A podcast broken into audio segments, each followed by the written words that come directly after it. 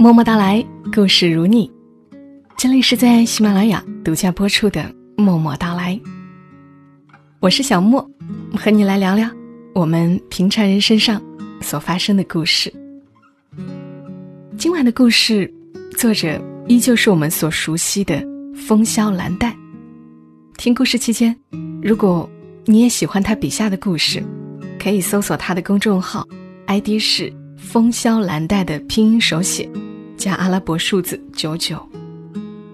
而我们今晚的故事的主人公，也许你又会觉得很熟悉，似乎身边也有这样的人。他的名字叫崔艳艳。今天的气温陡然升高。崔艳艳背着二十多斤的球袋，陪着瘦男人打完十八洞，球童服全被汗水浸湿了。太阳把高尔夫球场晒得绿莹莹的。他胸前的 polo 衫潮湿的粘住内衣。他左手弯曲在胸前搭住右手，双手扣着球袋，试图遮挡这样的尴尬。瘦男人跟别人赌球输了，很没面子，就把火发到他头上来，怪他选地球杆不对，怪他风速风向判断不准，归根结底就是专业性建议不强。崔艳艳不敢反驳，她低着头，眼睛盯着地上的本特草。瘦男人的唾沫嚣张地喷在他的帽檐上。远处有野花明丽，有湖泊清澈，可美景与此刻的冷遇完全不搭。这就是有钱人和穷人的区别。崔艳艳心底黯然。跟瘦男人一起来的一个胖男人走过来劝：“老张，算了，又没输多少钱，你去桑拿的小费都比这多，跟人家姑娘置什么气呀？”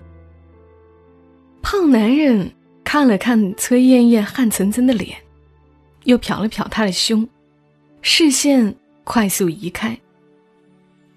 崔艳艳忐忑的开着电瓶车回到球会中心。天空没有一丝云，满眼的绿色生硬的扑面而来。她陪着笑，小心翼翼的递了服务评价卡给瘦男人填。胖男人。好像知道他的担忧，在旁边说：“我来吧。”他在非常满意后面画了个勾。崔艳艳松了一口气，感激的冲他笑。他刚来四个月，还是个地级球童，如果有一个差评，他就不能参加升级考核，钱挣的辛苦，他如履薄冰。你叫崔艳艳？胖男人看着评价卡说：“我也姓崔，咱们还是本家。”崔艳艳立即乖巧的说：“崔总，真有缘啊！来打高尔夫的很多人，不是总就是长。看胖男人不像是仕途之人，崔艳艳简单的判断。胖男人笑，还嫌我不够肿吗？叫我崔哥吧。”他的眼睛弯弯的浮在眼袋上，皱纹挤出来，有点像曾志伟。他给了他球童五十的小费，临走又转过来给了崔艳艳两百，说：“其实你今天做的很好。”冷漠的瘦男人在旁边笑得意味深长。崔艳艳底薪微薄，收入主要靠出场费和小费。像他这样的级别，遇到慷慨的客人，最高也只给过五十的小费。当崔哥的铁钉球鞋消失在他眼前时，他拿着小费，呆住了。崔艳艳下了班，骑着电动车去黄学街找赵自强。赵自强在工地上刮完腻子粉，刚到街口摆好摊儿。他端了一碗热气腾腾的担担饺给他，来来来，温度刚刚好。我家燕燕真辛苦。小小的蛋蛋饺躺在碗里，紫菜和葱花在汤面上萦绕，还有几粒红白的虾米。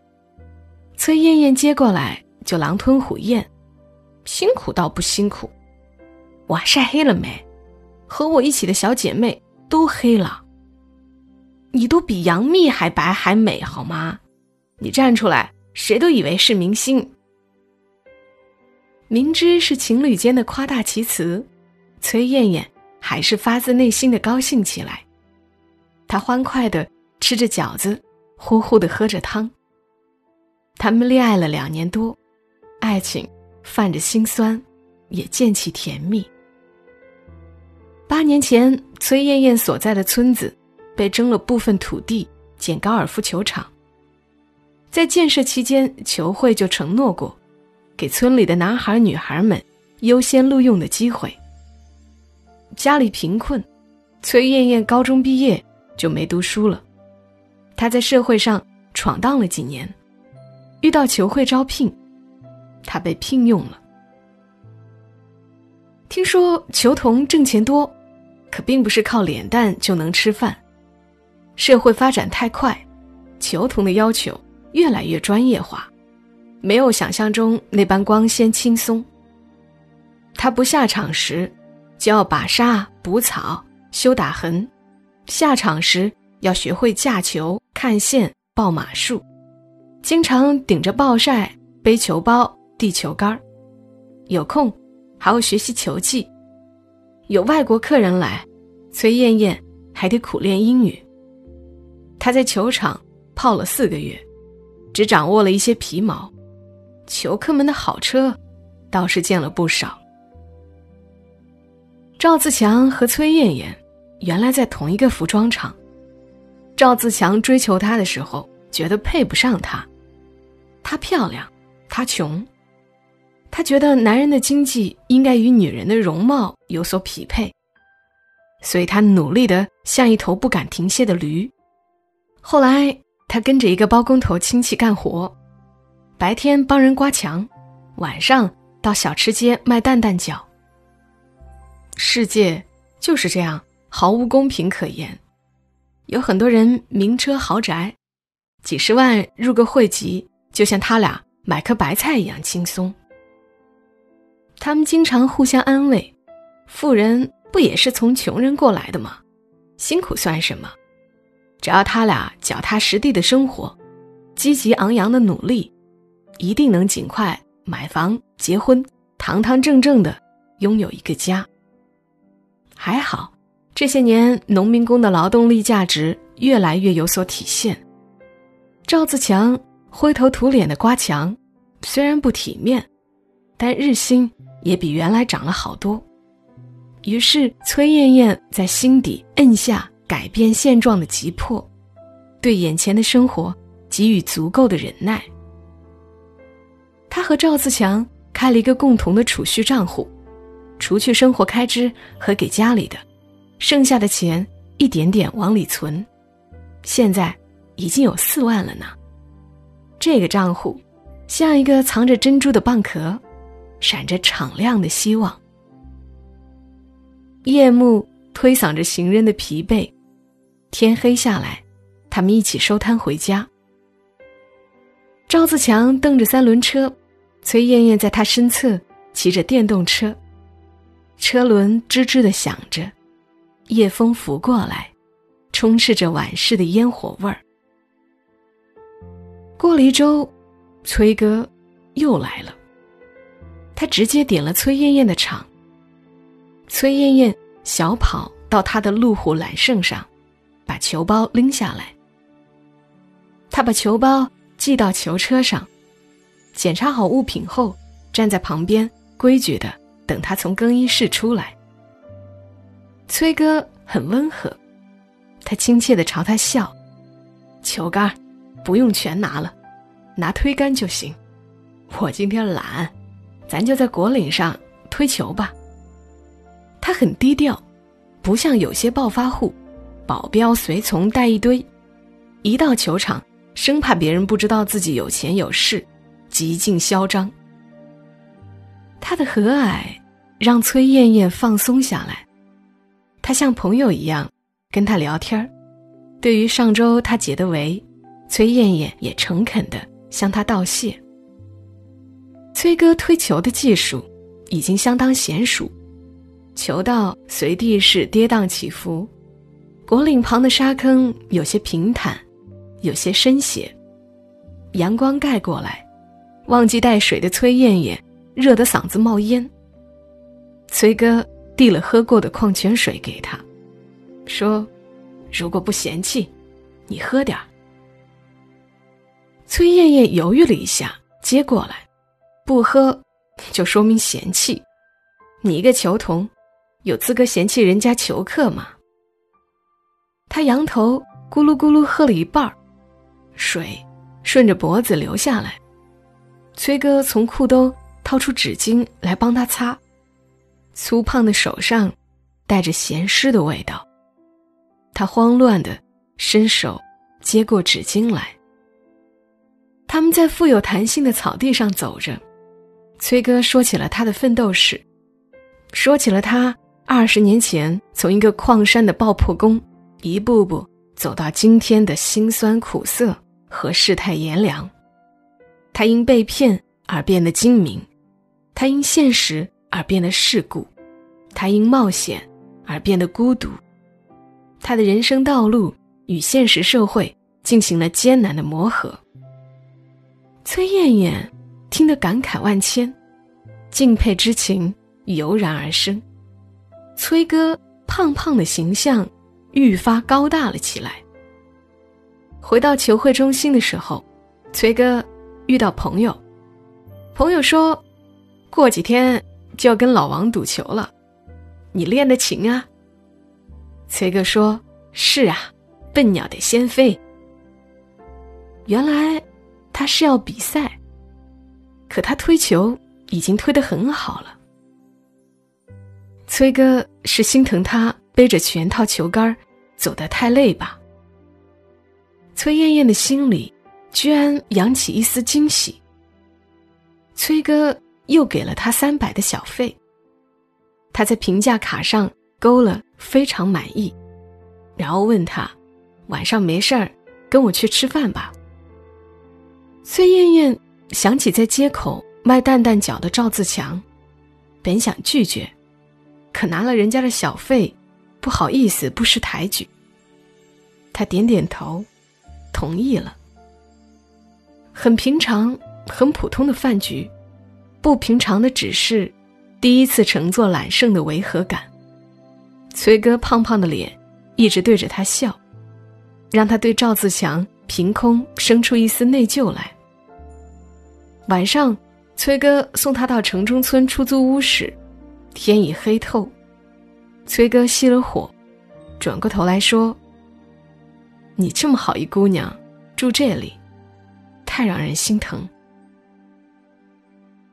他歪过身子，从后座的公文包里拿出一套钥匙，说的更加直言不讳：“从一见你，哥就喜欢你。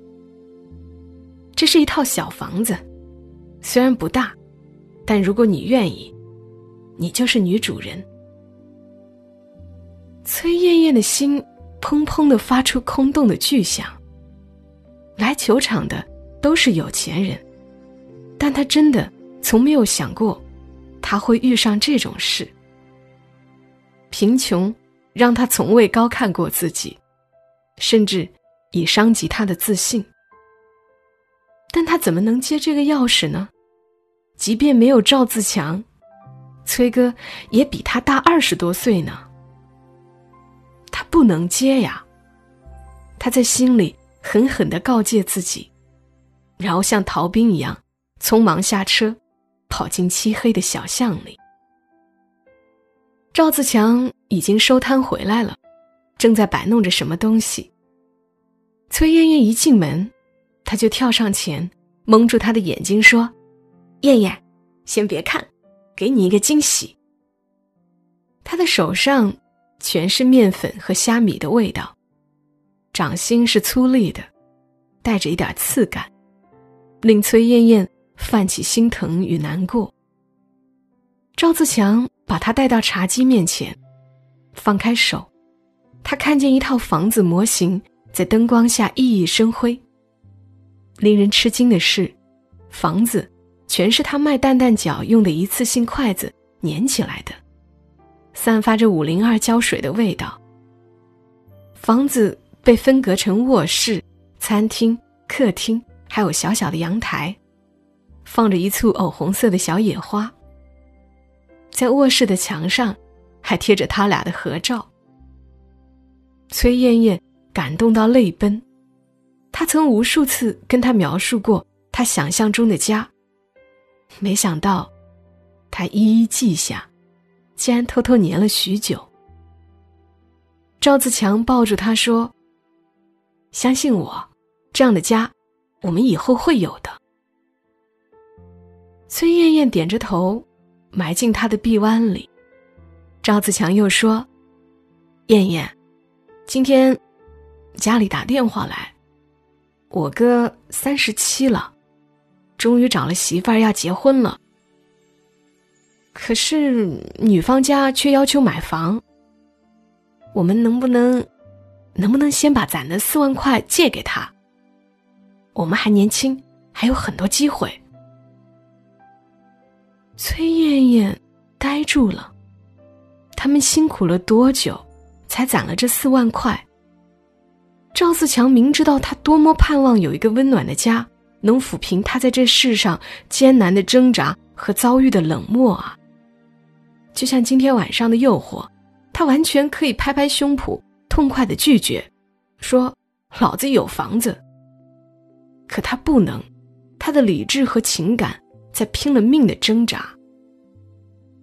赵自强见他不高兴，又补充。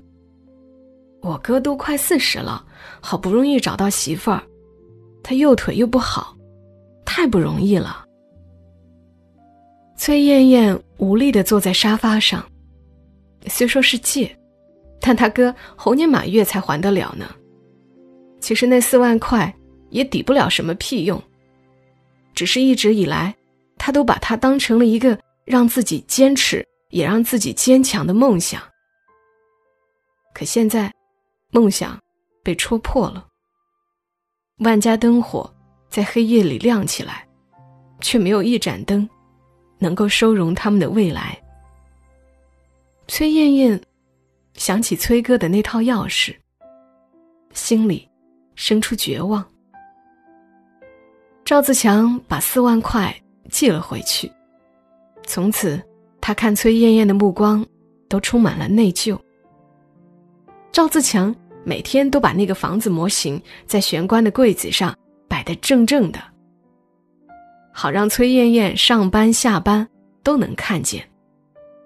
可在崔艳艳看来，这样的暗示却彰显了某种悲切。连着好几天，崔哥都在他下班之前来了球会。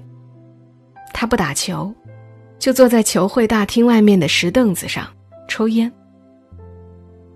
崔艳艳几次见他，都装作平静的走开。可他的心里却早已掀起一片浑浊的海浪。他想，他开着他的好车，随便去酒吧聊，都可以聊到很多女人。他在这儿巴巴的坐着，说明什么呢？崔艳艳始终是自卑的，家庭背景和现实生活，让她从骨子里高傲不起来。所以他觉得，他能如此对待这样的他，肯定是爱的。于是，当崔艳艳下班的时候，崔哥再次发出邀请：“艳艳，哥带你去房子里看一看，你看了再决定呀。”他便坐上了他的车。房子不大，一室一厅，但在市中心的公园旁边。从窗口。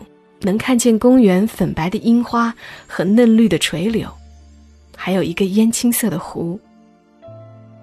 一个年轻的、没有背景、没有钱又憧憬着未来的姑娘，很难拒绝这样的诱惑。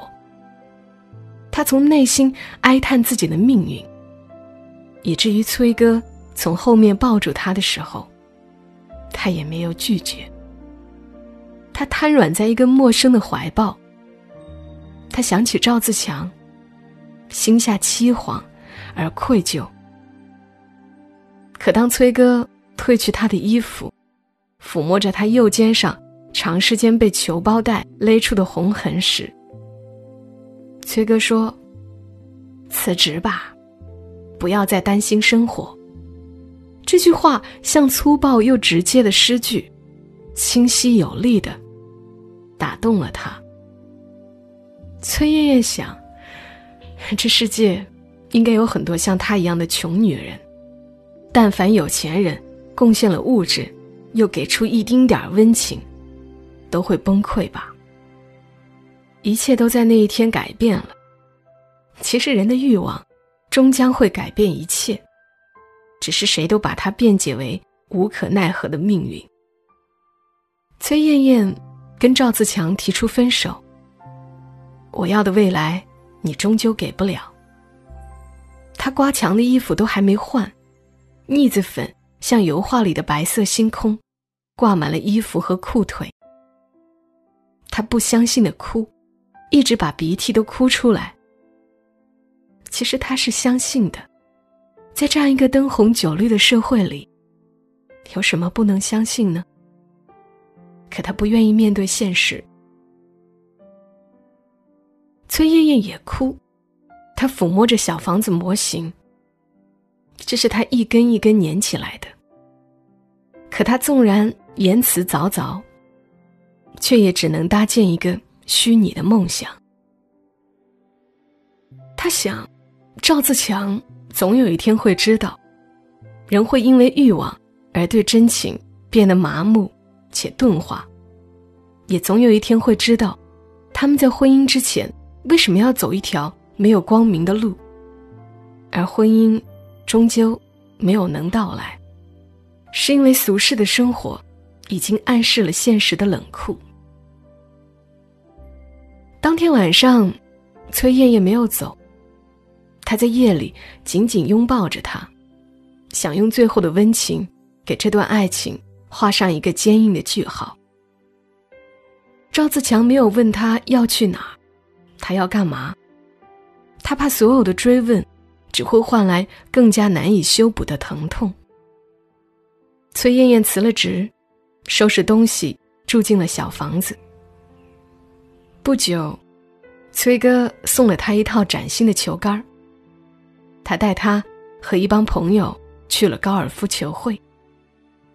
那天，她作为一个年轻漂亮的女球客下了场。有球童殷勤的替她拎着球包，他英姿勃发的挥着杆儿，小白球的轨迹带着漂亮的浮线，豁的落在了球道中。一切来得突然又美好，以至于。当他听到崔哥的朋友问他：“你老婆还没从香港回来呀？”他刻意假装失聪，没有听到。而对于崔哥来说，这是一个意外的试探。他瞟了瞟他，他得体的沉默让他很满意。他用掌心肥厚的大手搂住他轻颤的细腰，脸颊。笑得越发鼓胀。黑色的鸟划过灰白的天空。有什么东西在崔艳艳的胸口碎裂了？她突然觉得很饿。她想起小小的蛋蛋脚。她躲藏在旧时光的深处，被紫菜、葱花，还有红白的虾米萦绕。曾经以最合适的温度。被一个男人端到他的面前，可为什么上帝硬塞给他丰厚的冰冷的物质，他依然感受不到最妥当的温暖呢？他以小三的身份站在令人悲伤的世界里，还是看不到丰沛的未来。他的希望又一次被现实残忍的摁灭了。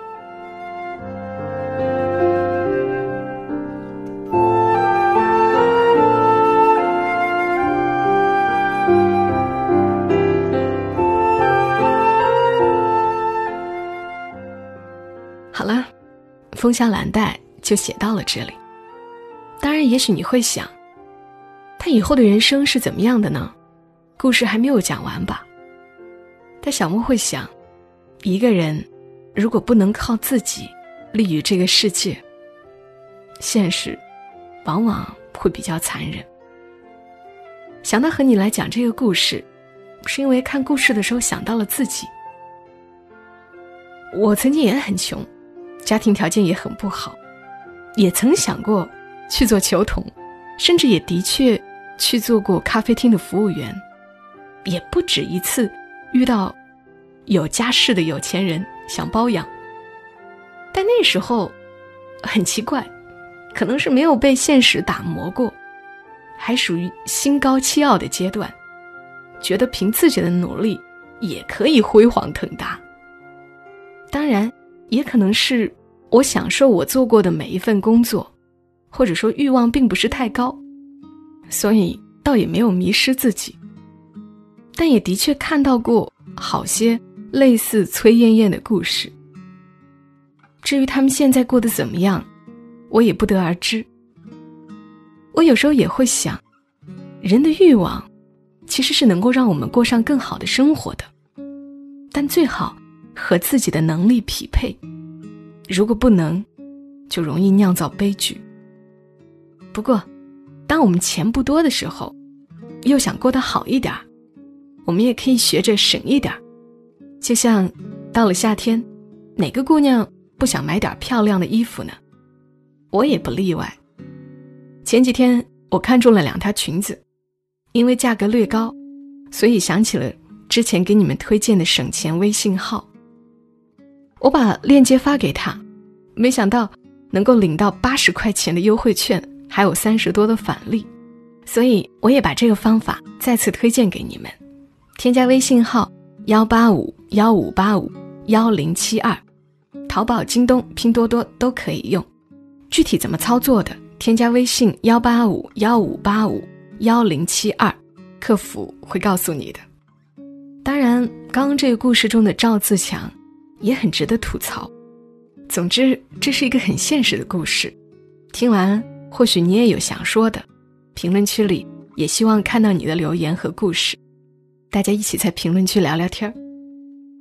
风向蓝带笔下的故事，常常是很贴近生活的，仿佛就发生在我们身边。如果你喜欢的话，也向你推荐他的新书《十八度的爱》。好了，今天的节目就到这里，别忘记还可以关注小莫的公众号看文字版，搜索微信公众号“默默到来”。或者搜索公众号的 ID“ 默默到来”的全拼幺二七幺二七就可以找到。我们下期声音再会吧，祝你今晚好梦。小莫在深圳，和你说晚安。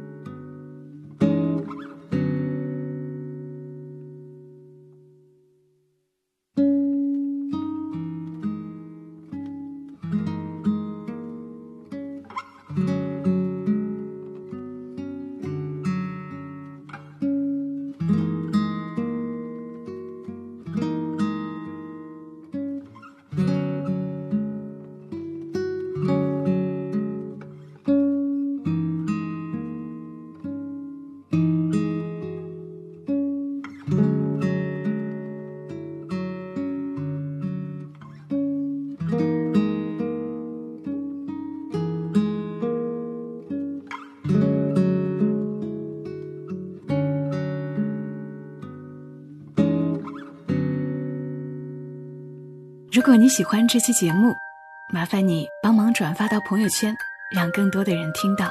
小莫在这儿，谢谢你。